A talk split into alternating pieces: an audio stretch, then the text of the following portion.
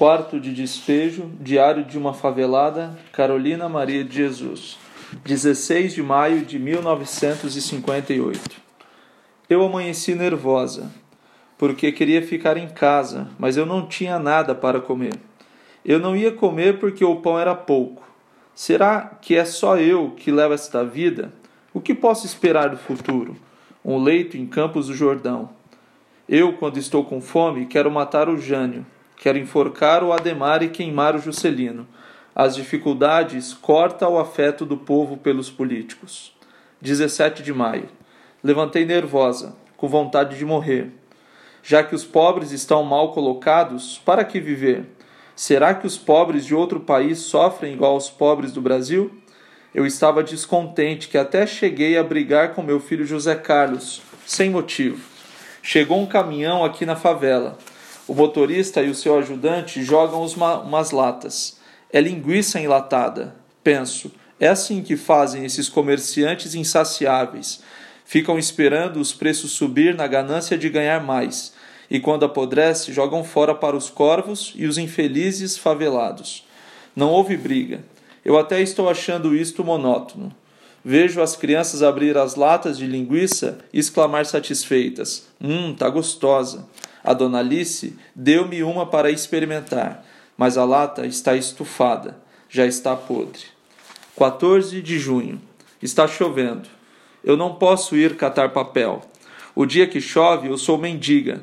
Já ando mesmo trapuda e suja. Já uso o uniforme dos indigentes. E hoje é sábado. Os favelados são considerados mendigos. Vou aproveitar a deixa. A Vera não vai sair comigo porque está chovendo.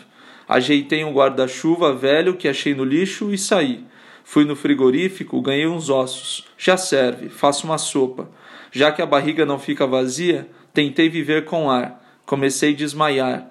Então eu resolvi trabalhar porque eu não quero desistir da vida. Quero ver como é que eu vou morrer. Ninguém deve alimentar a ideia de suicídio, mas hoje em dia, os que vivem até chegar a hora da morte é um herói porque quem não é forte desanima. Vi uma senhora reclamar que ganhou só ossos no frigorífico e que os ossos estavam limpos, e eu gosto tanto de carne. Fiquei nervosa ouvindo a mulher lamentar-se, porque é duro a gente vir ao mundo e não poder nem comer. Pelo que observo, Deus é o Rei dos sábios. Ele pôs os homens e os animais no mundo. Mas os animais, quem lhes alimenta é a natureza porque se os animais fossem alimentados igual aos homens, havia de sofrer muito. Eu penso isto porque quando eu não tenho nada para comer, invejo os animais. Enquanto eu esperava na fila para ganhar bolachas, ia ouvindo as mulheres lamentar-se. Outra mulher reclamava que passou numa casa e pediu esmola. A dona da casa mandou esperar. A mulher continuou dizendo que a dona da casa surgiu com um embrulho e deu-lhe. Ela não quis abrir o embrulho perto das colegas, com receio que elas pedissem. Começou a pensar: será um pedaço de queijo?